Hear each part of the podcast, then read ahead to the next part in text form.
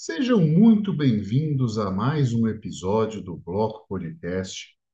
E no episódio de hoje vamos falar do anonimato em risco, a luta das criptomoedas contra restrições regulatórias. E comigo tenho ele, o incansável Felipe, investidor descentralizado. Tudo bem, Felipe? Tudo tranquilo. Vamos para mais uma temática importante. Vamos tentar destravar algumas coisas na cabeça das pessoas que nos ouvem vamos abordar esse assunto aí. É, esse é um assunto que é, tem surgido, né? É, começou-se a falar aos pouquinhos, está indo basicamente como tudo no estado, né, cara? Aos pouquinhos, quando de repente você olha para o lado e percebe que já não tem, uh, já não tem mais liberdade nenhuma, né?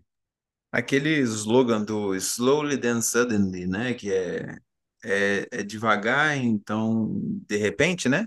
É, esse mesmo. É, é, é, tá valendo para o Estado, sabe? E para o tanto de intervenção que eles estão fazendo. Eu acho que a, a, o pessoal nos governos aí, a, a nova ordem mundial, eles adotaram essa mesma, esse mesmo slogan, sabe? E eles falaram, não, vou fazer a mesma coisa com eles. Vou, vou devagarzinho, e quando eles verem, pronto, ninguém mais tem liberdade, sabe? Eu acho que é esse que é o rumo que eles estão tomando. É, tem, tem uma coisa interessante, né? Assim, Lembrando, né, quando eu, eu, eu cheguei em 2017, eu conheci o Bitcoin e fui comprar por indicação de um amigo, foi- ele me mostrou, mandou um site da, da Exchange, né, tal, eu olhei, aí fui fazer o cadastro, falei, pô, tem que mandar foto e tal. Não, só manda, isso aí é uma burocracia, todas fazem isso. Mandei tudo, né, não tinha Pix na época, então era, fazia o, o TED ou o DOC e tal para uma das contas, aí caía no dia seguinte, ou às vezes, né, tinha alguns bancos que recebiam isso, então você já já podia escolher às vezes o seu banco mesmo, né, o mesmo banco que você tinha conta, e aí a coisa já ia na hora, né, já era eh, mais rápido, né, caía alguns minutos. Então você tinha uma certa, né, assim, não nem sequer falava de questões regulatórias tão sérias, Você comprava, né? E aí tinha as opções de sacar para suas carteiras, né? Ou ficar na corretora e fazer trading, mesmo com os riscos, né? Já havia alguma coisa desse risco de corretoras falirem, já tinha toda essa, essa conversa, mas você não tinha. é, Ninguém estava falando disso, né? De regular transações, nem, nem nada disso. Eu acho que isso é desse último uh, bull market para cá, né? Que se fala mais disso e Cara, vem tendo peito isso, né? De, de censurar, de rastrear, de quebrar sigilo, essas coisas todas. Né? é, eu acho que assim, isso vem, isso vem piorando, né? Realmente, porque por mais que antes a gente tinha ah, o uso, né, de criptos no geral para qualquer atividade que você imaginar, você, eu acho que assim, as agências reguladoras não entenderam o, ou pelo menos eles não acreditavam tanto que tipo assim, cara, isso aqui realmente é revolucionário e o pessoal vai entrar nesse negócio. Como a adoção ela só tem aumentado, só está crescendo e está entrando dinheiro e o povo está usando. E assim, as pessoas estão acordando para o fato de que o dinheiro fiduciário não é dinheiro de verdade. Aí eu acho que, tipo assim, o pessoal falou assim: olha, é, eu acho que a gente tem que começar a botar umas leizinhas aqui, porque tá, tá vazando dinheiro, entendeu? Aí eu acho que por isso que isso está apertando agora. E é a tendência é continuar apertando, né? Obviamente, porque eu acho que os, o- as pessoas no meio dos governos, elas sabem que elas não conseguem controlar aquilo. Elas já sabem que elas não vão conseguir controlar, por exemplo, emissão de Bitcoin, que é transações, etc. Então, eles vão colocando restrições aonde eles ainda conseguem, entendeu? Isso vai piorar, claro. O, o, o hall dos Fiat vão, vão se intensificar nessa disputa pela, pelo monopólio do dinheiro naquela região. né? Então, é, vão tentar ao máximo dificultar essa saída, né? Seja por, né, pelo mercado tradicional de envio de dinheiro via, né, no Brasil, no caso IOF, né, de, de transações financeiras, seja pelas criptomoedas, né? Então, a saída por isso vai ficando cada vez mais mais mais difícil, não por causa dos fundamentos das criptos, mas sim porque os fundamentos do dinheiro fiat estão mudando, né? Principalmente com a questão eh, Pix, CBDC, onde você já tem o controle eh, direto do Banco Central de onde esse dinheiro veio, aonde ele está, né? E assim, já não já não é um futuro distópico ou qualquer fuga da realidade, a gente pensar que daqui a um tempo você vai ter dinheiro de uso específico, com validade, com tudo, né? Cara, isso é certeza. A gente tá vendo, assim, eu acho que as coisas estão acontecendo muito rápido agora, né? É- E é, e é um conluio de coisas, são várias coisas ao mesmo tempo. Que a, a gente está migrando para esse estado de. Ah, não é, não sei se é hipervigilância, né? Porque hipervigilância seria da nossa parte, mas seria uma. é, ou hipervigilância por parte do Estado, né? Contra a gente, sei lá. A gente está migrando para isso, né? Porque os estados eles querem manter o controle e você se colocar. Eu sempre digo isso para mim, você se colocar na posição aonde você pode, a sua vida pode mudar é, é, por conta de decisões de terceiros é muito ruim, sabe? Então você tem que avaliar, é, é, pelo menos na seara financeira, na seara monetária, né? Que assim, porra, atinge todo mundo, visto que todo mundo trabalha, né? Entrega tempo de vida por dinheiro. Se você coloca o seu dinheiro na posição que alguém tomando alguma decisão pode mudar o que, que o seu dinheiro é, ou como você pode gastar, o quanto você pode gastar, ou com o que você pode gastar, cara, você está colocando o seu destino na mão de terceiros. Então, assim, é, sabe, não tem como você se manter nessa posição. E todos os estados, todas as leis, elas estão vindo, né, com esse controle. E eu não estou falando só de Brasil aqui, tá? É mundo afora. A gente fala dos Estados Unidos, a gente fala de União Europeia. Aí na União, aí na União Europeia está tendo até aquele MiCA, que também é, é essas ideias mirabolantes aí, Klaus Schwab da vida. Então, assim, cara, a, a gente tem que ficar um pouco atento a essas coisas, é, da minha perspectiva, né? Você tem que começar a achar esses meios de não se colocar, por mais que seja parcialmente, né, na mão de terceiros, entendeu? Sim, é, eu, eu acho que a gente já falou em episódios anteriores, o maior incentivador da adoção em massa não é a gente falando assim, olha, pague Bitcoin, né? Gaste seus Bitcoins no comércio.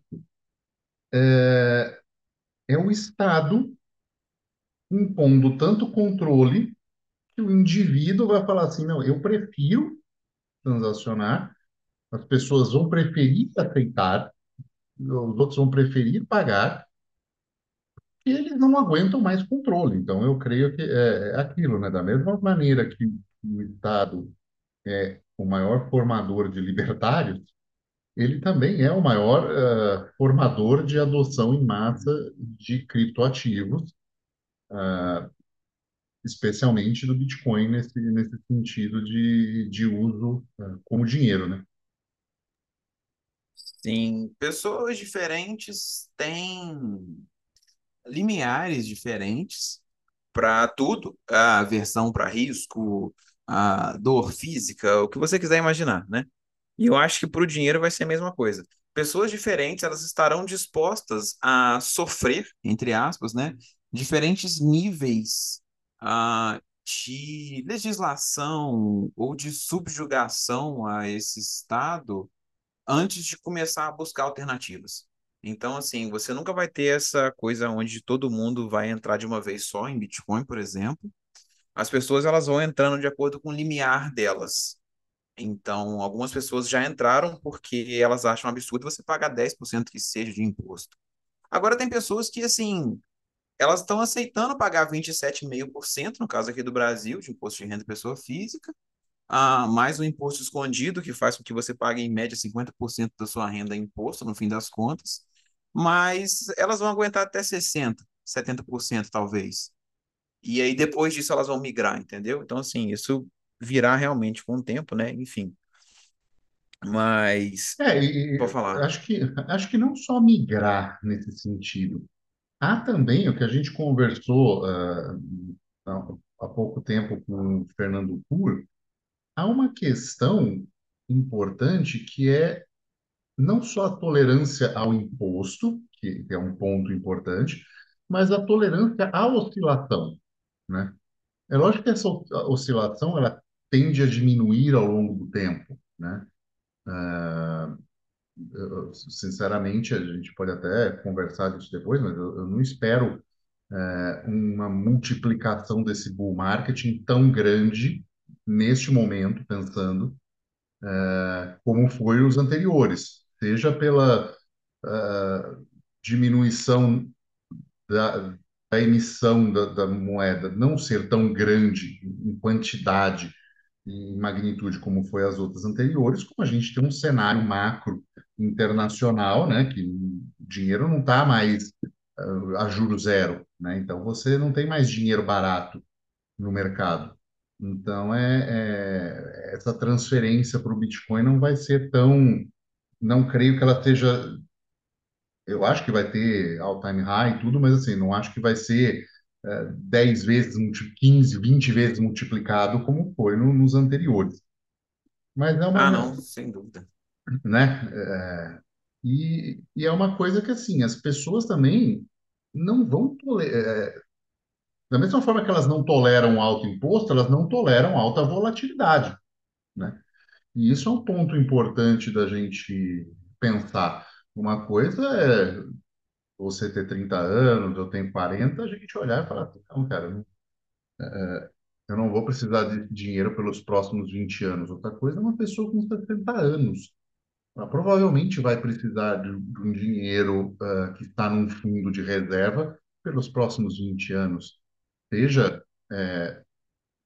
para tratar uma doença, seja por querer usar e fazer um projeto de vida para fechar um ciclo de vida, né? Assim, você não vai esperar, ah, vou só gastar isso aqui depois dos 80 anos, né? Você já, algumas pessoas nem chegam lá, então é, é um pouco difícil explicar isso. Então, é, querendo ou não, para é, para desespero de, de uma parte muito mais crítica e, e idólatra ao Bitcoin ou até outras criptomoedas, é, a volatilidade é uma coisa que afasta as pessoas, né, de uma adoção maior. Então, é, isso precisa ser levado em consideração também.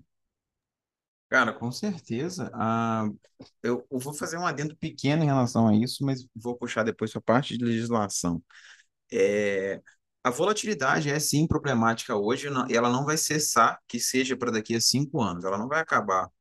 Mas é por isso que a gente tem, na verdade, assim, eu reforço como solução que as pessoas usem é, outras criptos para transacionar. Por exemplo, o SDT, qual não tem praticamente variação, é dólar. Ah, mas eu sou shitcoin, o SDT, cara. Eu não sei aonde que você está na escala de shitcoinheiro ou não, mas ao transacionar, né? Por exemplo, ah, você não quer transacionar em Bitcoin porque ele é uma reserva ou porque ele é volátil, tranquilo. Mas quando você transaciona em USDT em detrimento de moeda fiduciária, você é muito mais libertário, você é muito mais agorista do que todo mundo que fala que você é shitcoinheiro se você usar o USDT. Então, assim, você contribui muito mais. Não, mas é, assim, não, Eu é a sei, eu lógica sei, cara. básica. Eu, eu, eu, eu gosto de rir toda vez que eu- você fala É, dessas mas, coisas. é- mas, cara, não, é lógica básica. Tipo assim, eu, não- eu não tô, eu não tô fazendo uma crítica direta, assim. Na verdade, eu nem tô pensando em uma pessoa específica, né, ou duas, é, agora não. Mas, tipo assim, é muito melhor, né, que a gente faça essa adoção. Se, se o problema fosse volatilidade, porra, então vamos transacionar com o SDT e parar de usar essa porcaria dessa moeda de real é para você pelo menos começar a diminuir o tanto que você paga de imposto nas coisas, o tanto de dinheiro fiduciário que roda na sua conta, é, para você pagar menos imposto. ah, dentre, sei lá, imposto de renda ou imposto de renda de pessoa jurídica, diminuir faturamento de empresa, cacete, sabe? Que é uma Ah, eu, coisa que aconteceu a rodo, está acontecendo a rodo na Argentina, né? O SDT sim, lá não, é, preferível, todo lugar tem, aceitamos o SDT e, e- e é isso que a galera tá sobrevivendo. Ninguém quer ficar em. Ninguém quer dormir com, com peso no bolso? Não, exatamente, é simples, é fácil. Cara, é uma wallet igual qualquer outra. Você não tem que botar CPF, você não tem que tirar foto com o documento. É válido, assim, é bom. E assim, enfim, né? Essa, esse é o meu take na parte de adoção e volatilidade que seja. E uma coisa que, né, que é mais, um pouco mais a temática que a gente queria abordar hoje, que é a parte de regulamentação, legislação, etc.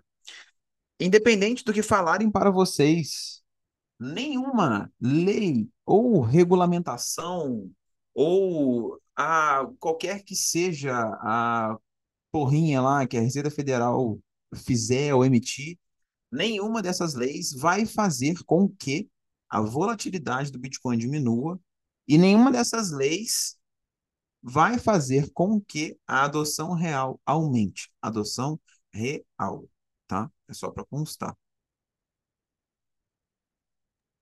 Importantíssimo falar isso. É, como também não, né? Como você pode ter um paralelo disso? Cara, saúde não é para todos, não é um direito de todos. Esse é um belo exemplo, né? E funciona no Brasil, né? A série de, de coisas funciona aqui em Portugal, muito menos, né? É, descobri situações terríveis aqui em Portugal, que depois até te conto em off, é, sobre saúde, que dá para dizer que em certos pontos chega a ser pior que o Brasil. Mas é, é, é é isso, é é um burocrata achar que qualquer canetada vai aumentar a adoção ou diminuir a adoção. O que O que é o problema regulatório atual é que é, não é só, isso não está respingando só ah, nas grandes empresas, né? Está indo, tá indo principalmente com os pequenos, né? Assim, a questão de P2P, né? Que você recentemente deixou de ser, porque, enfim, as normativas que saem, saem obscuras, ela está indo obscuras, você perde ah, a referência, né? Você fica ah, querendo atuar de forma correta e não consegue. Então, isso é, é perigoso, porque assim, o cara que está lá perto, né, de Brasília, de onde saem as coisas, ele já tem informação, ele já sabe, ah, vou poder operar assim, vou poder não. O cara que está longe não sabe, e aí você fica numa, ah, num, uma situação cantilionária de informações, né? Quem está mais perto do quem está assinando a caneta ali, você tem informação privilegiada, tem uma série de coisas. Por quê? Porque não se cria um, um mercado que é, teve um, um, o Luiz Felipe de Orleans Bragança uma vez falando disso que queria uma CPI e não sei o que ele falou, olha, é, precisa ver uma coisa no mercado que eu não vejo. Na época ele falou isso com muita sabedoria, que é, é a necessidade, as pessoas querem regulação ou não? Porque não me parece que essa regulação está vindo, emergindo do mercado e falando, olha, Estado, eh, que algumas pessoas acreditam que o Estado pode ter alguma função, olha, Estado, regula isso aqui para mim, porque está uma zona, e aí o Estado vai lá e faz, né, a regulação dele. Não, não é isso que emergiu. A regulação está vindo de cima para baixo porque está fazendo uma concorrência, eh, e uma concorrência que já está começando a incomodar, de concorrência de dinheiro. A mercadoria dinheiro Bitcoin é superior à mercadoria dinheiro real. Então as pessoas vão preferir ter e poupar em Bitcoin e circular o real nas compras uh, do mercado, na, na, no dia a dia, e guardar Bitcoin. Você não poder tributar uma a poupança das pessoas é, é uma das coisas que eh, diminui muito a arrecadação do Estado, principalmente a hora que os mais ricos fazem isso, né? Porque a concentração de poupança na mão dos ricos é algo que o Estado adora botar a mão, precisa colocar a mão, porque senão ele não paga as contas. Ah, cara, é, é isso e entre outras coisas, assim, é, é porque realmente, né, a, a pagar as contas entenda é, financiar toda essa agenda politicazinha, né? Enfim, é, de toda forma, o, o, a parte que está falando, né, a respeito de, de, de regulamentação, né, tipo assim, será que o povo quer, será que o povo não quer e tal, a gente chegou num ponto de Estado, né, de gestão estatal, aonde você não tem que querer porra nenhuma e o Estado vai e impõe. Ah, mas eu votei no político. Não, para. Você foi à urna e digitou um número. Ponto final. Se isso é válido ou não, eu não sei, eu não consigo verificar porque eu não tenho acesso ao algoritmo por trás de toda é, essa decisão. Ah, mas eu elegi o deputado. Não, não. Você conhece o quociente eleitoral? Então você tem que avaliar direitinho quem que você elegeu, que é, é, é 30% de quem está lá. Então, assim, você não tem. É, A gente já falou sobre isso, né? fazendo, é, fazendo um pequeno à parte disso, né? Tem um episódio legal que a gente fala de democracia, e fazendo só um pequeno à parte, um complemento, né? Que aqui em Portugal ainda consegue ser pior do que o Brasil no sentido dessa representatividade, porque é o seguinte, aqui você vota nos deputados no partido. Então você vota é, no presidente, pessoa, né? Que é filiado a um partido, e você vota para o equivalente à Câmara de Deputados barra senador, porque aqui não tem Senado, você vota no, no partido. Então, aí o partido ele junta esses votos pelos distritos, né? E, e esses distritos uh, vão eleger. Então, assim, uh, sei lá, Distrito do Porto teve, tem uh, 30 cadeiras. Aí você pega os partidos e fala assim, ó, então o Partido Socialista tem cinco cadeiras, o Partido Bloco de Esquerda tem três, uh, Chega tem dois, e a coisa é, é, é dividida desta forma. E aí os caras no parlamento que se juntam e elegem o primeiro-ministro. Então, uh, você imagina que a sua vontade está muito diluída, né, na, na representação dessas, dessas vontades. Sim, exatamente. A gente falou disso e, eh, cara, é, além, né, de primeiramente a lei ser aplicada dessa forma, eu acho que, assim, a, a, a democracia plena de tudo, apesar dela estar errada, a gente nem tem acesso a isso, entendeu? Porque a, a gente escolhe pessoas, é, é bem entre aspas. É, é só avaliar, é só avaliar um pouquinho o processo político que você vai entender que você não tem participação quase nenhuma nas decisões do que está sendo feito, né, a, nível é, é, federal, etc. Enfim, é, retomando, né, a questão da, lá da legislação, arrochando e etc. a gente tem um seríssimo problema dessa parte de regulamentação, porque os estados eles vão querer regulamentar, eles vão apertar a regulamentação, eles vão nos afetar, né? Igual o Hugo falou, eu realmente eu parei de fazer o P2P por conta da legislação que está mudando e uh, regras e regras novas de Receita Federal, etc., que você tem que se enquadrar em isso e aquilo, e ficou tão difícil você se enquadrar em tudo que é preferível parar de fazer e deixar de ter lucro. E, do que você se manter fazendo.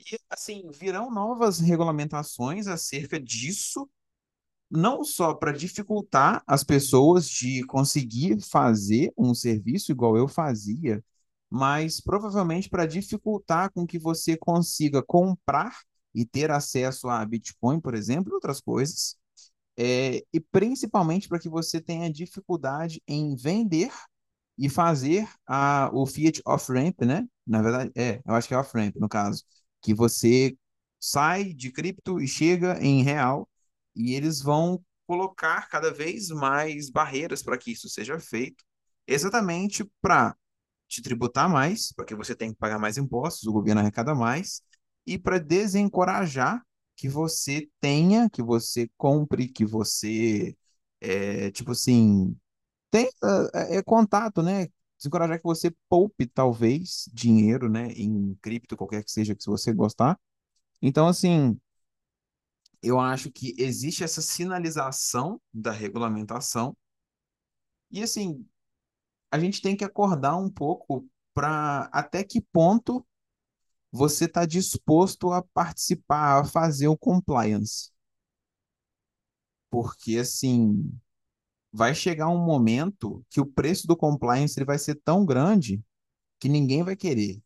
E aí, você vai, você vai ir aceitando até que ponto? Entendeu? É, é um, é um questionamento que eu sempre faço, sabe, com as pessoas. Sim, até onde vai, né, cara? Ah, eu- né, assim, tem, tem um pessoal batendo palma para essas coisas e, né, assim, é porque a gente tem que se ferrar mesmo, tem que tem que acabar e não sei o que, cara. Na medida o tamanho ah, do que a, a exchange representa no mercado, as pessoas nesse atual cenário dependem de exchange, né? E aí é, é engraçado que a solução, né? Ah, não, isso aí é só depois P2P. Como assim P2P, cara? É, é, Você acha que, que os P2P vão continuar para ser preso? Para, né, por, por amor à, à criptomoeda? Não, não é assim que a coisa funciona, né? É, essa falta de, de, de estabilidade jurídica, normativa, para você atuar, obviamente que vai influenciar no, no preço, né? Assim, é, eu estava vendo um, um vídeo do Urich e é, é interessante a maneira com, com que ele pensa e eu acho válido trazer. É, O preço, por exemplo, do Bitcoin, ele é um- uma soma de uma série de fatores. Então, tem fatores que fazem, que são positivos para o preço subir, e tem fatores que são positivos para o preço cair, né? Então, são fatores negativos. O preço é é uma pressão de venda. Ah, o resultado dessas pressões todas é preço atual que a gente vê na tela. Mas eh, não é uma coisa que vai mudar e o preço vai disparar ao infinito e a- até a adoção, né? É, é- é- o futuro depende das nossas ações hoje, amanhã e daqui por diante. Então, não é que eh, as nossas ações vão ser, ah, quer dizer, as nossas ações vão ser o fundamental para que essa adoção aumente, Mas é importante ver que existem forças depressoras do preço. Então, assim, você ter uma instabilidade jurídica, você ter exchange fechando, você ter uma perseguição à exchange, como eh, fazem com a Binance, né? É, isso é uma força depressora de preço de mercado, porque eh, é uma coisa. O livre mercado era você pegar o teu, teu celular, abrir, baixar o aplicativo e usar se assim você quiser, né? Então, você não ter essa opção porque houve uma perseguição regulatória a algum ente, isso é algo que deprime preços, porque dificulta a utilização, né? Por outro lado, a gente tem uma coisa do halving, que é algo que eh, é positivo, né? É- é- tende a ser positivo para o preço subir. Aí, por outro lado, a gente tem um- a primeira vez que o Bitcoin vai encontrar um, uma fase de mundo, né, com um cenário americano eh, tão desfavorável, com uma taxa de juros mundial, base de juros tão alta, isso é depressor para o preço, isso faz o preço cair ou não subir tanto. Então, eh, são essas coisas que precisam ser pensadas e esse cerco regulatório de ah, taxinhas e, e, e exchanges sendo proibidas. Parece que a Binance foi proibida recentemente na, na Bélgica aqui. deixa tudo mais complicado, né? Assim, como é que as outras vão operar, né? Então, assim, o que que a Binance está fazendo? Então, o que que, eu, o que eles justificaram aqui e o que que eu não posso fazer? Só o fato de, de uma coisa dessa acontecer significa o quê? É uma empresa que precisa ter um departamento jurídico, muitas vezes esse departamento jurídico precisa aumentar para o cara olhar em cada jurisdição qualquer, advogado não trabalha de graça, o que que isso se reflete? Em taxas maiores. Então, assim, vai tirar eh, um spread maior de cotação, né? Uma, uma taxa para as pessoas pagarem, mais burocracia, mais gente para avaliar a burocracia. Então, você aumenta custos no final das contas. Tudo fica mais caro. Quem paga isso? Quem quer comprar a criptomoeda no final das contas. Isso vai gerar o que aconteceu lá na Nigéria, quando eles ah, colocaram a, aquela Enaira lá, eu imagino, né? Ah, o CBDC deles. Ou, por exemplo, o que acontece na Argentina, né? Onde que é o Bitcoin mais caro do mundo, em tese. Porque, tipo assim, você, você cria tanta dificuldade de acesso. Né? Entenda assim, toda regulamentação, toda legislação, ela tenta fazer ela tenta adiantar um processo do, do livre mercado. Então, assim, a legislação ela vem com uma ótima intenção de melhorar um campo. Só que ela não consegue fazer isso, porque às vezes não está na hora daquilo acontecer ainda, entendeu? Se você talvez deixasse mais anos, as próprias pessoas, ou seja, o livre mercado, conseguiria corrigir o problema, entre aspas, que a legislação tenta corrigir. Eu acho que a legislação ela só cria uma falsa demanda, ou ela reprime uma demanda por alguma coisa, mais nada. Mas assim, quando você começa a colocar esse tanto de dificuldade para para conseguir fazer alguma coisa, para comprar, ou o que for, né, CBDCs, etc., você começa a gerar esse aumento, né, igual você falou, né, de, de preços, porque você tem que ter o departamento jurídico, você não sabe o que que vai ser, você Sim. desencoraja pessoas que virão, que, ou que gostariam de começar ou entrar nesse mundo. E se tinha um cara com uma ideia top de criar uma exchange revolucionária, agora o cara não cria mais. Por quê? É, Porque ele tá vendo todo mundo que tá do lado caindo. assim, vou, vou- dar um exemplo da minha área. É, tinha uma coisa que eu sempre quis fazer no Brasil, era fazer um barbell club, né? Ou seja, tipo uma pequena academia, onde os membros tinham acesso e entravam basicamente botando a senha num, ah, na porta, né? Tá aqui o seu código, a sua senha, e você entra. No Brasil é proibido. Por que que isso é proibido? Ah, Porque você não pode fazer atividade física, ter um estabelecimento desse tipo, né, uma academia, que seja, é, onde as pessoas treinem sem estar um profissional de educação física registrado, babá, com, né, com carteirinha de conselho, tudo, né, presente. Então, você não pode ter esse tipo de coisa. O que que isso acontece? Primeiro, você mata a iniciativa do cara pequeno, né? Porque o cara pequeno que é formado, ou o cara que- pequeno que é uma corretora, né, fazendo paralelo, ele não consegue lidar com toda essa, essa demanda de horário, né? Então, ah, ou demanda regulatória. Isso acaba encarecendo demais o produto, o, o serviço, o cara não consegue abrir num preço baixo e ter as, as contas dele. Então, é, é mais ou menos eh, esse paralelo que eu faço com corretora. Aqui, por exemplo, em Portugal, isso é possível. Você pode ter um negócio aberto 24 horas, você coloca câmeras lá dentro e a pessoa vem, tem a, a, a senha dela, ou, um, ou eu tinha, no, no caso aqui, num ginásio aqui próximo, era uma carteirinha, você chegava lá, estava fechado, recepção, tudo fechado, tinha uma portinha do lado, você passava o seu cartão, entrava, treina, 24 horas funcionando, sem problema nenhum.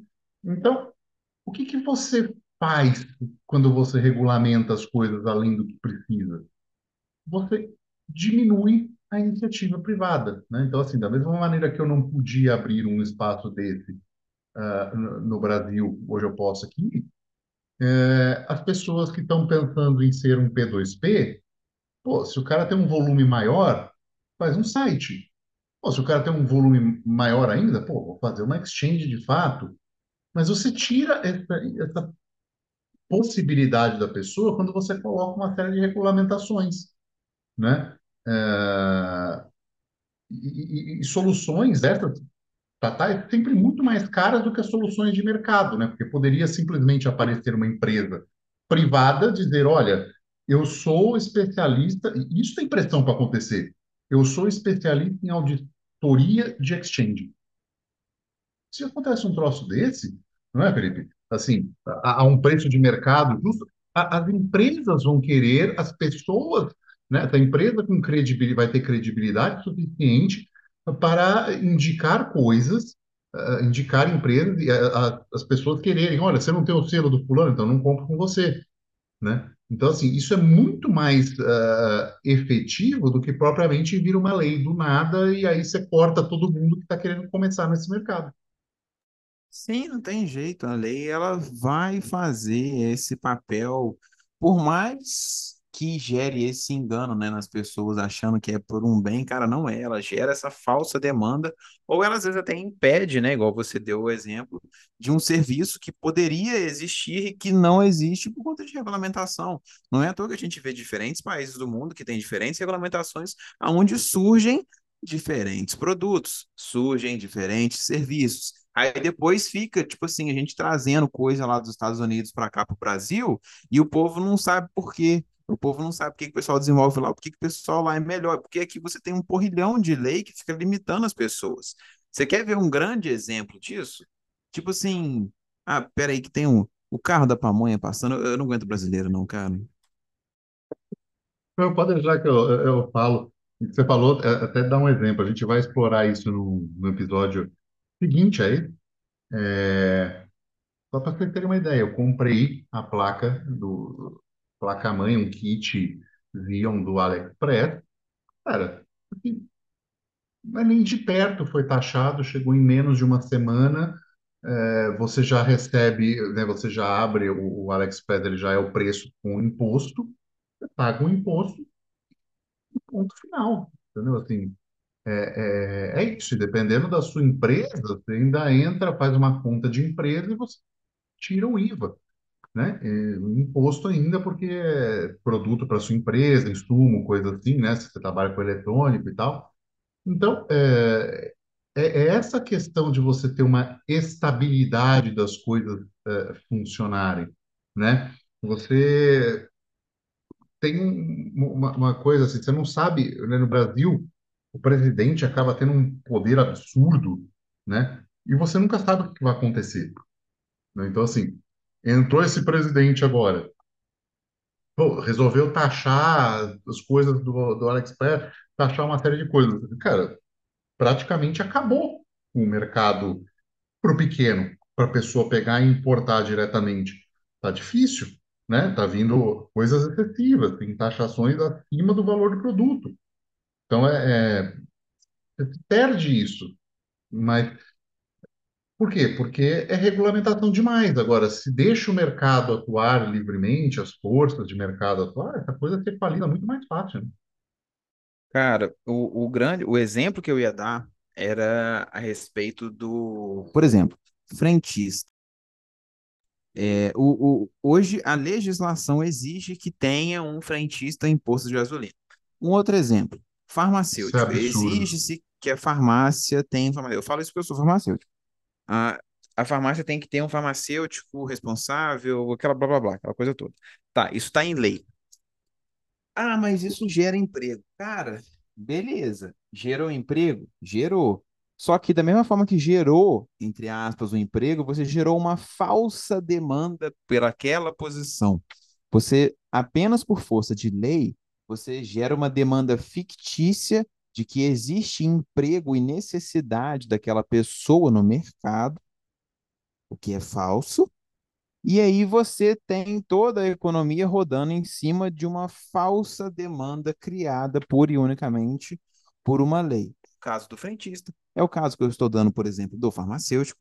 E Que derruba os isso, salários, né? Você não, vai remunerar absurdamente alguém que está ali só para cumprir uma lei, né?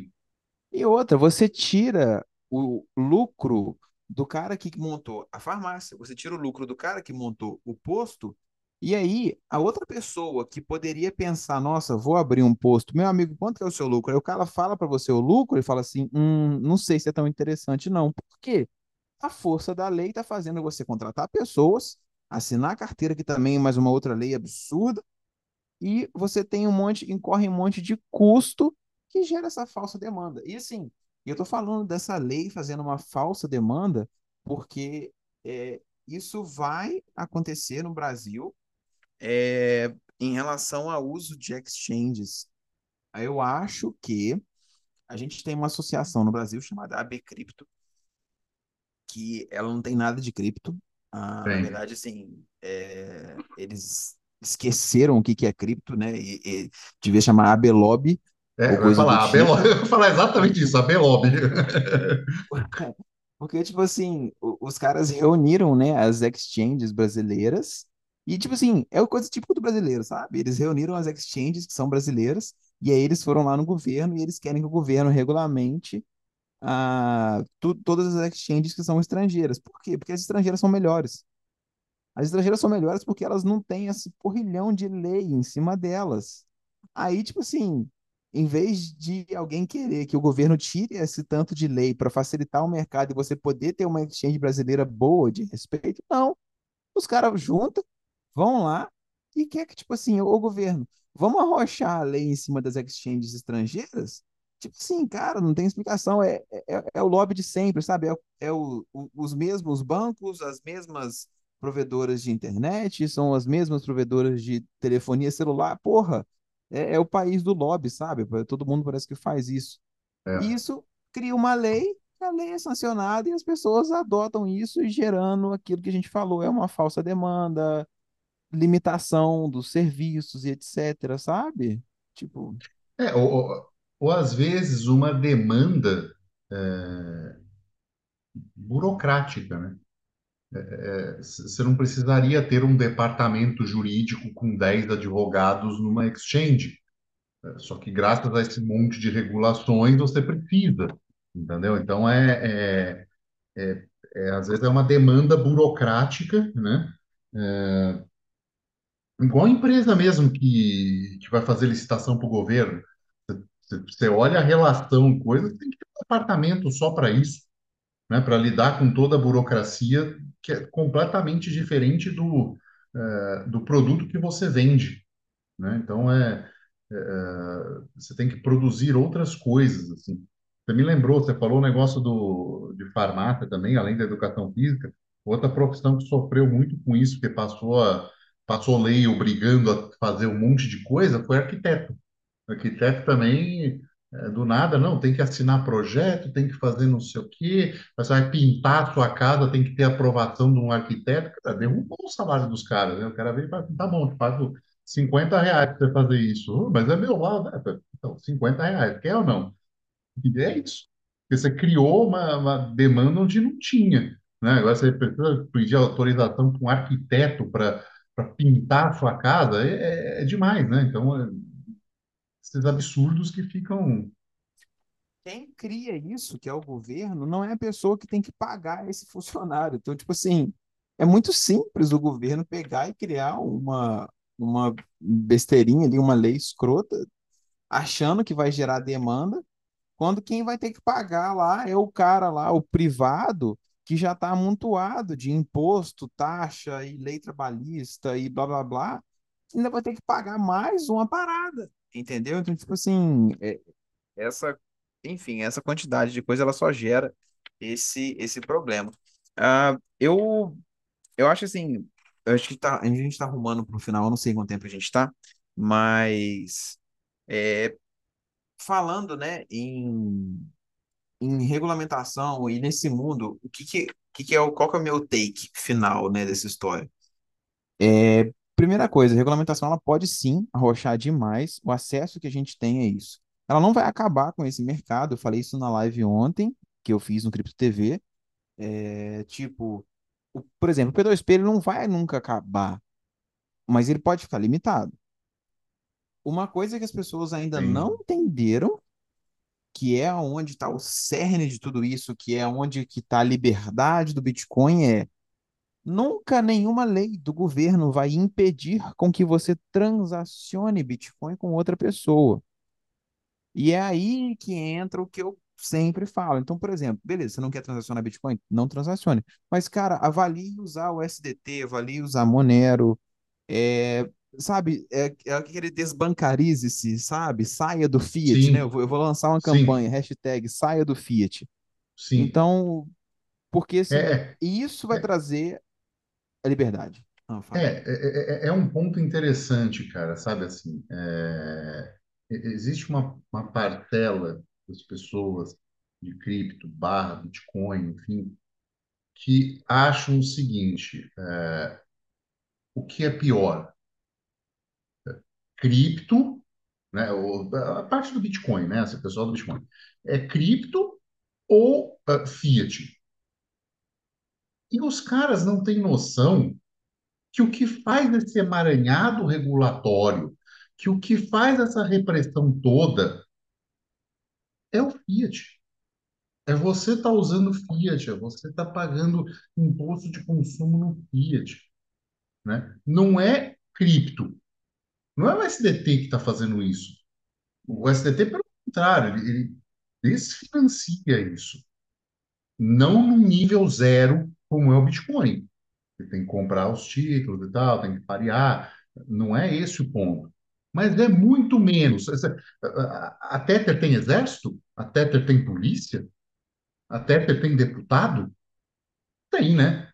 Então, se ela não tem, significa que ela está um, um degrau bem abaixo de coerção do que você pensar, você querer comparar o que é pior entre Fiat ou SDT, né? Acho que é- falta um bom senso aí, né? um milhão de USDT ou 50 milhões que seja, tá? Um swap de virar Bitcoin. Se você tem 50 milhões de reais, isso não vira Bitcoin assim. Então, assim, é, é só um pequeno detalhe. Perfeito, cara. Perfeito. E outra grande questão, assim, Falou muito dever de bem casa. agora. Não, mas é, cara, É, com o SDT você não tem CPF na conta e você tá um swap, assim, away do Bitcoin. E outra coisa, você que nos ouve, ah, depois, por favor, comente abaixo, dever de casa para você. Quem que é pior? O cara que fala que não, você só pode usar Bitcoin e você tem que guardar Bitcoin e, portanto, fica usando real, reforçando o uso de real, ou o cara que, apesar de guardar Bitcoin, ele usa o SDT para transacionar exatamente para tirar a força da moeda fiduciária. Tipo assim, quem que contribui mais para você diminuir essa, esse impositivo estatal da pessoa? O cara que usa só Fiat, porque Bitcoin não se usa, ou o cara que guarda em Bitcoin, mas usa o SDT para transacionar, o, o famoso shitcoin? Faz STT, essa assim, avaliação. entendam, entendam é, stablecoins em geral, né? Mas é, é verdade, É, cara. assim, eu digo assim, que usa. eu- é porque eu tô, eu tô partindo do, do princípio que o cara não vai gastar Bitcoin porque ele quer guardar. Acho justo. Justo, Mas justo. beleza, se você quer guardar Bitcoin e tal, é, e você vai usar uma outra moeda para transacionar, porra, o SDT é ótimo porque ele não tem a volatilidade que a gente falou no, no início, né? E assim, é Uhum. uma boa opção. Então, tipo assim, ah, você vai É. usar o SDT na rede da Polygon, na rede da Tron, seu shitcoiner. Cara, Na você tá rede que fazendo aceitar, né? ou você está fazendo muito, muito mais por todas aquelas pessoas que estão, é, é, do que aquelas pessoas que estão financiando essa porra dessa moeda fiduciária que todo mundo usa. Então não adianta merda nenhuma o cara vir postar lá no Twitter para você falar que, ah, você que financia, você que investe no Legacy, você financia ditadura, etc. E você ficar pagando comprinha usando real. Porra! Aí, se, se você usar o SDT, você é shitcoin, tá errado também. Você não pode gastar o Bitcoin, você não pode gastar nada, você tem que usar a moedinha que você tem que combater. Como assim, cara? Então, Pois tipo é. assim, sei lá. É, Não, é, é é uma chamada de atenção a justamente esse ponto que as pessoas é, é, parece que não, não entendem, né? Assim, você colocar uma stablecoin e você colocar o Fiat no mesmo balaio e, ach- e não ver diferença em quem é um pior que o outro, sabe? Tipo, você, você não está vendo, você não está vendo a guerra na Ucrânia, né? Que é financiada através de poder estatal e do Fiat. Você não está vendo o governo americano destruindo taxa de juro e arrebentando com a economia mundial porque ele controla o dinheiro eh, que é a unidade de conta no mundo, né? A, a, a Tether faz, alguma empresa de stablecoin faz isso? Faz isso? Não faz, não tem esse poder. Então, Assim, líderes. realmente, o, o, o, o SDT, ele, assim, né, a pessoa vai argumentar, né, ah, o SDT, querendo ou não, ele ainda financia uma demanda por dólar, que é fiduciário e que é usado para isso e isso aquilo. Fato. Não, é- assim, eu não nego isso, é fato. Mas é muito melhor você usar o SDT, em, que é dólar, é, em cripto, né, do que você ficar usando a moeda fiduciária que seja, e principalmente você que fala, né, assim, você é a pessoa, né, que está nos ouvindo, que fala que ah, investir no Brasil é isso, isso e aquilo, mas você fica usando real, cara. Você só reforça a moeda que eles estão colocando de curso forçado em cima de você. Se você não quer usar Bitcoin, pelo menos use o USDT básico.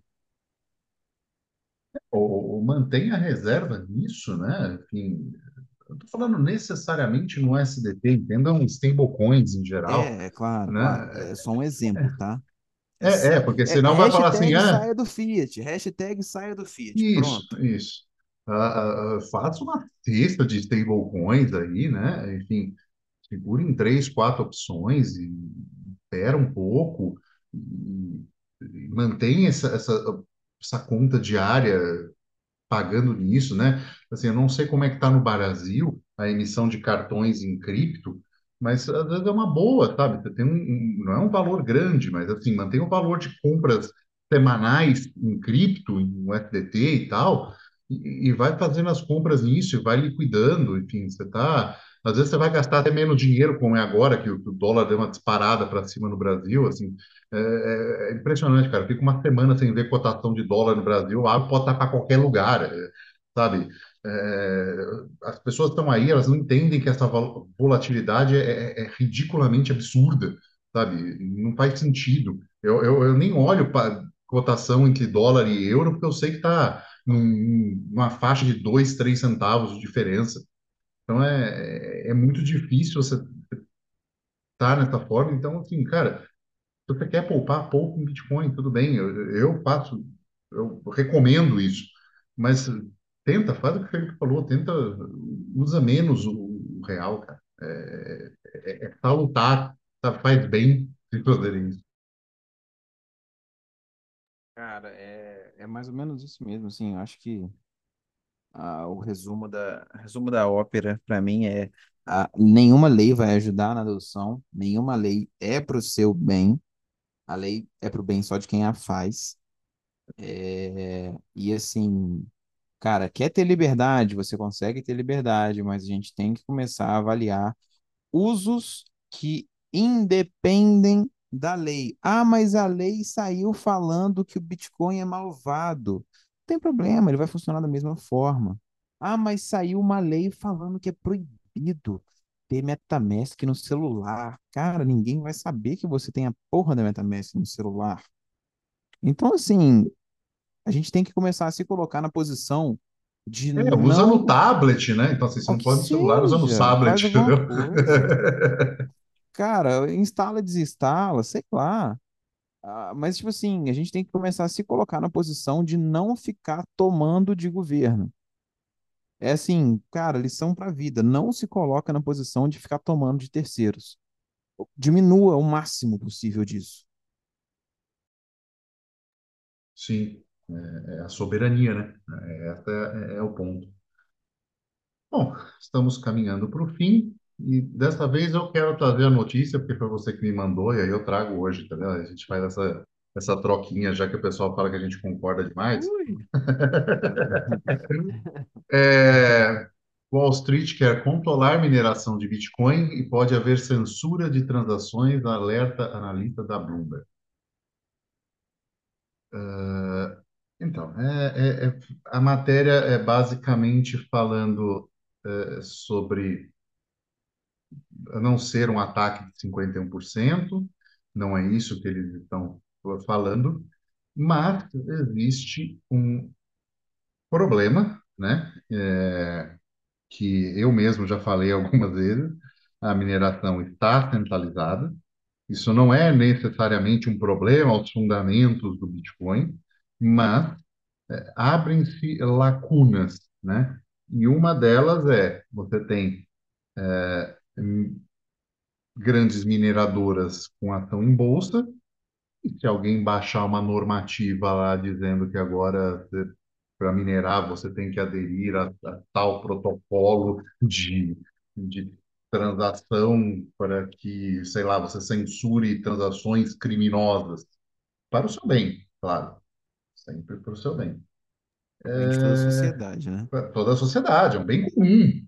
Todo mundo né, quer que a rede do Bitcoin se livre de criminosos, de ação de criminosos e tal. E eles vão passar a adotar esse protocolo porque eles estão listados na bolsa, eh, alavancados até onde puder em, em termos de financiamento e de tudo.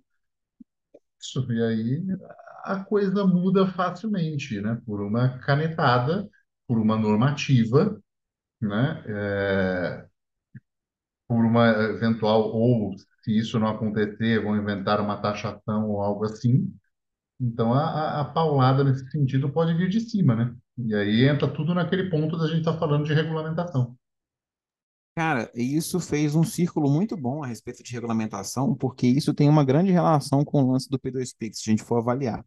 A gente não estava falando agora exatamente do fato de você, né, a regulamentação governamental, começar a podar os menores, por exemplo, né, os P2Ps menores, e deixar tudo na mão de caras maiores. A gente tem o mesmo com a mineração, óbvio que não afeta o funcionamento da rede, já falamos disso, mas Sim. você começa a fazer essa meio que centralização, não só da mineração, no caso da notícia que você trouxe, como também foi no caso de plataformas que ofertam a venda de criptomoedas, no caso de, de exchanges, porque isso fica muito mais fácil para o governo vir e intervir. Igual já aconteceu com o Ethereum, que você tem não sei quantos blocos OFAC compliant. Tipo assim, o, o bloco só pode ter transações que a OFAC, uma organização dos Estados Unidos, permite que tenha. Tipo assim, aonde já se viu uma empresa, uma estrutura do Estado permitir com que esse bloco seja aprovado na porra da criptomoeda. Então, assim, você abre precedente para isso, tá? Não é o caso. Acabou a descentralização, né? É, Exatamente. Não, não, está acontecendo, não, está não acontecendo é uma coisa. Mais, né? Mas, é, é, é aquela coisa que eu falei no, no começo. Fique esperto. Né? É, existem pressões, né? E isso é uma pressão centralizadora, que abre precedentes para decisões uh, unilaterais e que afetam a rede de uma forma uh, grande, tem um grande potencial de impacto. Então, é, é isso que é importante deixar claro. Né? Cara, com certeza. Assim, é, eu, eu não acho que eu estou sendo alarmista ao falar isso dessa forma. Mas é bom para que as pessoas pensem nisso, avaliem isso. Traz à tona o que a gente falou no episódio de mineração doméstica, já falamos É. disso. É importante Sabe? voltar a se preocupar, a descentralizar esse tipo de coisa. Exato. Pensem em energia solar, pensem em energia ociosa. eh, se tem, sabe, está no meio rural, já faz isso. Pense em ampliar a capacidade, minerar um pouco, eh, ajudar dessa forma, ter esse dinheiro, né, porque é, é é rentável. Então, é, é é importante pensar nisso também. É uma forma de ajudar a rede tão importante quanto rodar um node. Bom, é isso, né? Para mim, fechou, cara. É isso. Então, estamos encaminhando para o final de mais um episódio. Se você gostou, deixe é, cinco estrelas no episódio, deixe like no YouTube, que ajuda a gente na divulgação. Deixe também o seu comentário, né? Especialmente esse que pede um comentário. É, se gostou bastante, quer ajudar com alguns satoshinhos, envie para arroba, é, quinteiro.zbd.gg ou, se estiver no fundo aí nosso app favorito, é só enviar direto para o bloco podcast ou para o episódio que a gente aceita e guarda com muito carinho, tá bom? Ficamos por aqui e tchau.